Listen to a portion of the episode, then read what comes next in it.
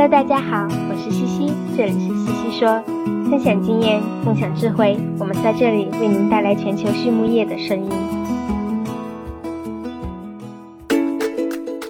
感谢西西说的合作伙伴们：隆昌动宝，十七年专注研制天然提取添加剂，引领畜牧业节能优产；康德全，包膜凝聚未来，凝聚更多力量，释放更多能量。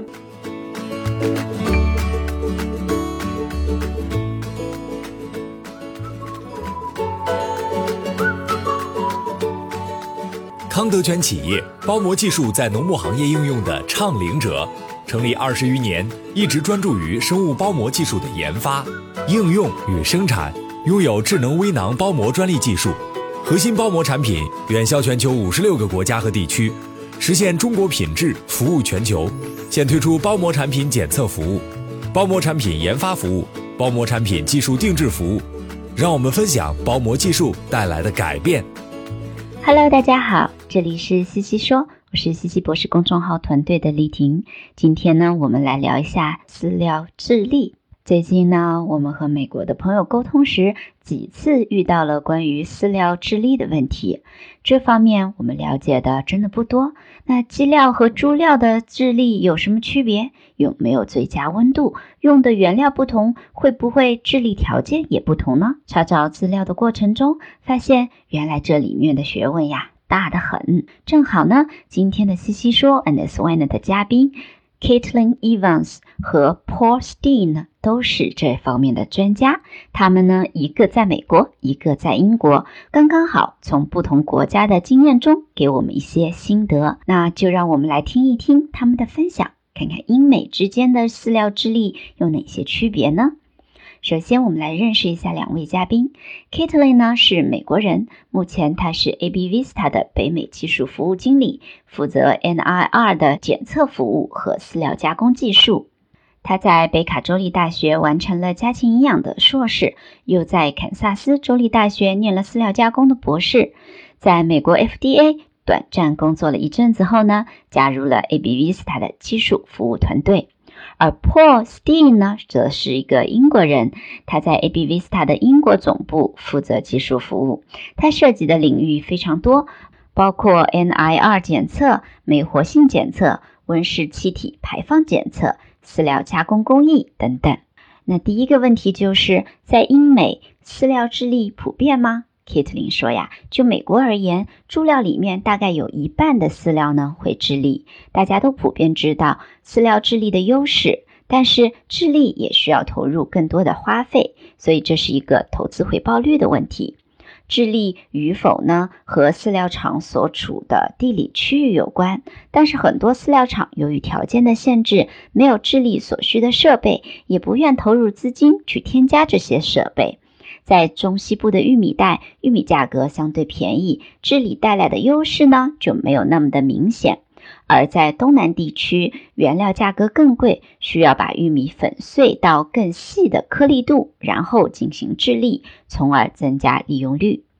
而 Paul 说道，在英国呢，绝大多数的饲料都是会智力的，但是在今天的市场环境下，这是一个令人头疼的问题。一方面呢，英国以及欧洲并不盛产饲料原料，所以原料的价格一直处于高位。所以我们希望通过智力来提高饲料的利用率。而另一方面呢，饲料的很大花费在于设备消耗的能源，而现在啊，整个欧洲地区能源价格都不便宜。需要能省则省，所以这是一个很矛盾的地方。接下来一个问题是，智力的品质如何确保呢？Kitlin 说，智力看起来和听起来都很简单，但是在实际生产上呢，有很多细节是会影响智力的品质的。治理过程中呀，有两个非常重要的环节，一个是调制，也就是 conditioning。粉料呢会被加入蒸汽和水来达到具体的湿度、温度和压力。另一个呢是压制 （extrusion），将调制后的饲料挤压成型。这两个过程呀会受到很多因素的影响。而 Paul 说到呢，英国和美国相比较呀，治理工艺其实还是有区别的。美国的饲料原料以玉米为主，而英国以及欧洲呢主要是用小麦。这就导致我们制粒过程中的调制时间、使用环膜的厚度会有差异。同时，美国的规模化生产使得饲料加工规模也更大，基数上也有不同。但是无论在哪里呀，智力的目标呢都是一致的，它包括提升饲料的卫生和安全性，提升饲料的适口性。减少浪费，改善饲料的流动性，以及减少粉尘。回到技术本身，我们希望通过调制过程中的温度、湿度和压力，使淀粉糊化。但是呢，调制时对于蒸汽的使用和蒸汽质量的关注，很多人呀是一知半解的，所以各有各的做法。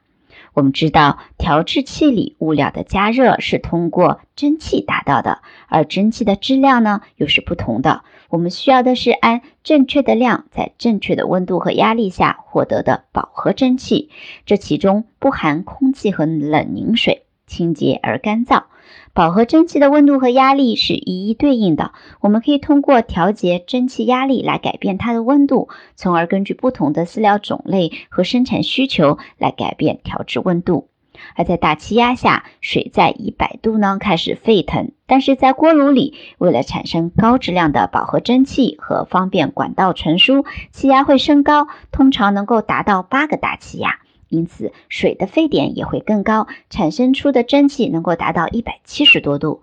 当然，我们一般不会将如此高温高压的蒸汽直接通入调制器，而是通过传输管道中安装的解压阀呢，来改变蒸汽体积，从而降低气压，蒸汽温度也就会随之改变。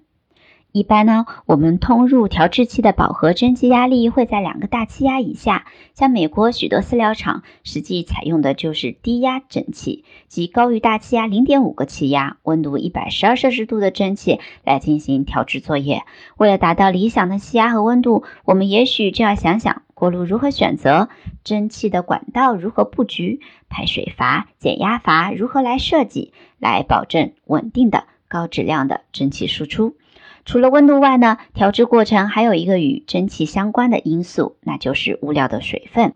当调制后物料水分大于百分之十六点五的时候呢，制粒时就容易发生打滑堵机。通常情况下，调制时蒸汽温度增加十二至十四度，物料水分就会增加百分之一。通过这样的方式，我们可以计算调节蒸汽的压力和温度。接下来呢，我们聊到了颗粒耐久指数 PDI。嘉宾们说到呀，有些饲料制粒完看着还不错，但是运到了猪场就又是另一个样子了。这说明呀，质量不太行。因此呢，美国堪萨斯州立大学设计了一种回转箱，来模拟运输和搬运过程中对饲料的损耗，并且量化成颗粒耐久指数 PDI，也就是 Pallet Durability Index。美国饲料行业呢，大多数会使用这个方法。简单来说，这个方法就是把颗粒饲料在一个箱子里晃十分钟，看看测试前后颗粒粉碎量的差别。通常很多饲料产品会标出 PDI 是九十五，也就是说百分之九十五的颗粒不会在运输过程中粉碎。那现在还有另一个方法在美国呢开始流行，叫做霍尔曼测试。这个方法原理呢其实差不多，但是使用了压缩空气，在三十秒至一百二十秒内进行多次更大幅度的晃动。目前啊，越来越多人开始使用这种方法，因为它全自动，占地更小，时间更快。当然，由于晃动更剧烈，得出的 PDI 数值呢，通常也就会更低了。英国和美国的饲料行业呢略有不同。英国的饲料公司大多是对外的，面向养殖户售卖商品料，因此会更关注颗粒的质量，要求九十五以上的 PDI。而美国养殖行业垂直整合度高，饲料厂呢更多是对内的，服务一条龙企业内部的养殖场，所以呢对颗粒质量的要求并没有那么的严格。那增加颗粒耐久指数 PDI 有什么方法呢？Katlin 说到呀，一呢是原料和配方。前面我们提到过英美配方之间的区别，英国用小麦呢其实是有优势的，美国用玉米有劣势。因为小麦淀粉的糊化温度较低，易于糊化，可以增加粘性，有利于制粒。在有些地区，饲料厂呢也会使用更高价的小麦来提高制粒品质。第二呢是智力的粘结剂。粘结剂在保证调制时间的情况下的确有效果。在英国，通常调制时间久一点，要六十秒来灭菌。这种情况下呢，可以让饲料充分的湿润，粘结剂才能发挥作用。而在美国，因为更追求生产速度，调制时间较短，所以饲料里的粘结剂不一定能够发挥作用。隆昌集团是一家专注研制新型饲料添加剂胆汁酸的头部企业，拥有科技化的胆汁酸生产基地——隆昌胆汁酸。作为集团自2004年创立以来持续研发和生产的拳头产品，采用动物原料提取，是畜牧业提高脂肪消化吸收的代表，在饲料安全、绿色养殖、食品安全道路上扮演重要的角色，得到了国内外客户的高度认可。隆昌集团致力于为饲料厂、一条龙企业。和养殖者提供立体化的指导和服务，借以实现帮助六千家优秀的饲料企业和一千万养殖者安全创富的美好愿景。接下来一个问题：智力过程温度对添加剂有什么影响吗？Kitty 说：“的确啊，我们需要考虑智力过程中的高温对酶制剂、维生素和其他添加剂的影响。通常情况下，饲料厂都知道智力过程中调制的温度，但是我们最近发现有一个被忽略的高温，就是摩擦生热。饲料调制完会被推出压模，形成固定的形状，这个过程中的温度啊，往往被忽略。” Paul 说到呢，在英国，我们智力的调制温度通常在八十一至八十五度就够了。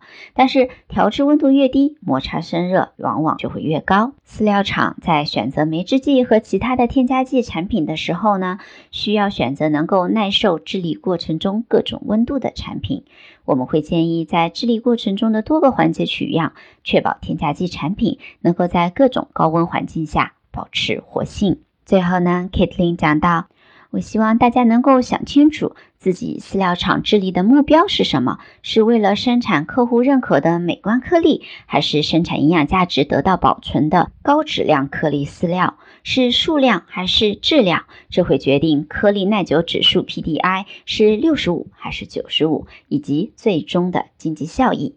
而 Paul 说到呢，细节决定成败。作为工程师呀，我认为三个最重要的细节就是原料颗粒大小、调制蒸汽。冷却条件，在采访的最后呢，两位嘉宾聊到了他们最喜欢的专业资源，分别是身边的人以及高校资源。而他们喜欢的非专业书籍呢，是《巴比龙》（Papillon） 以及呢《Where the c r a w d a t s Sing》（蜡鼓吟唱的地方）。最后一个问题是什么使成功的行业精英与众不同呢？凯琳说：“我们需要一种不被失败所打败的态度，因为每一次失败呢，都会给我们带来进步的机会。”而 Paul 说道：“不要怕犯错，把所有的挑战都要当成提升自己的机会。”好了，今天的西西说我们就聊到这里，感谢大家的收听。关于饲料之力，你有什么想法？欢迎都给我们留言。我们下一期再见。